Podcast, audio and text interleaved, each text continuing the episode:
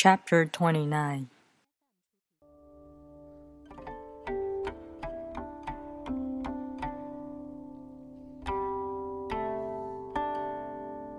Do you want to improve the world? I don't think it can be done. The world is sacred. It can be improved. If you tamper with it, you ruin it. If you treat it like an object, you lose it.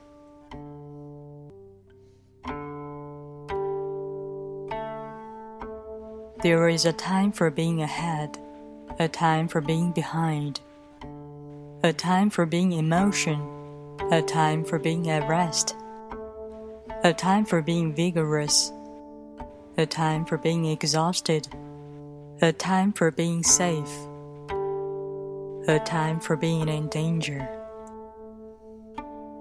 The master sees things as they are without trying to control them.